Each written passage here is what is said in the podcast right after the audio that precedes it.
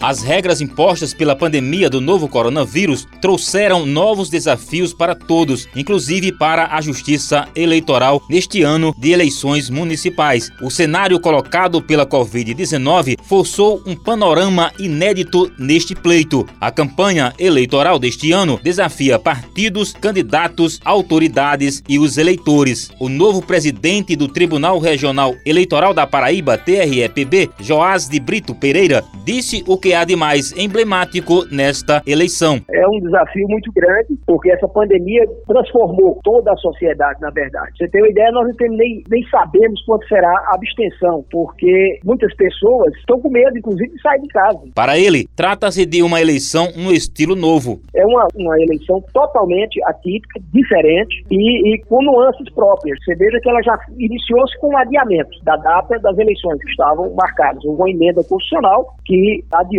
a data das eleições, exatamente por conta dessa pandemia. Nota-se uma presença mais massiva e efetiva no mundo virtual. Aliás, o uso da plataforma de comunicação pela via remota tem ocorrido desde as convenções partidárias, com a autorização do Tribunal Superior Eleitoral, TSE. Joás de Brito declarou que o momento é de adaptação. Tivemos que nos adaptar ao momento, com a brevidade, com urgência. Começamos a fazer julgamentos por videoconferência. Os treinamentos estão sendo feitos de forma também não presencial. E isso tudo foram coisas que nós tivemos que nos adaptar de uma hora para outra.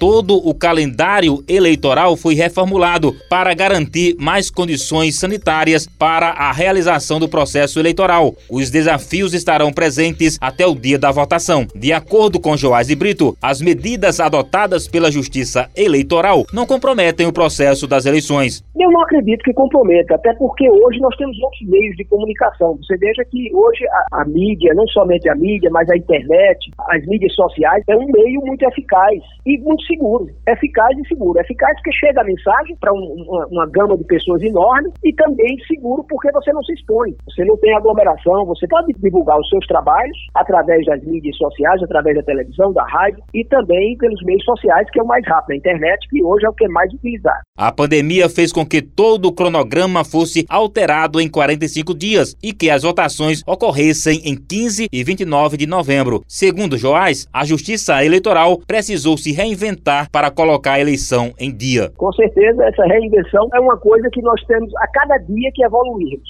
Já se fala hoje que futuramente muitas profissões vão estar prejudicadas com o avanço da tecnologia. Então é uma coisa que nós temos que estar nos adaptando sempre a tecnologia não tem mais retorno. Então nós temos que avançar junto com a tecnologia e nos adaptarmos às dessas mudanças que estão surgindo com o incremento da tecnologia. O secretário executivo de gestão da rede de unidades de saúde do governo da Paraíba, Daniel Beltrame, disse qual é o principal desafio e receio nessas eleições em tempo de pandemia. Eu tenho uma sensação que é a gente conseguir evitar os comportamentos de risco, né? As eleições são uma atividade de encontro de pessoas basicamente, mas o problema desses encontros é quando eles se transformam em comportamento de risco. O vírus depende dos encontros para poder se disseminar. Nesse sentido, quando aglomera pessoas, essas pessoas não usam máscara, se elas fazem atividades festivas, com música, dança, muito contato entre uma e outra, acaba fazendo a atividade presencial de campanha ser um grande lugar de disseminação do vírus. E esse é o maior risco que a gente corre. As eleições contribuírem para a gente de novo ter um descontrole no número de casos e número de óbitos, como nós estamos vendo no mundo inteiro, né?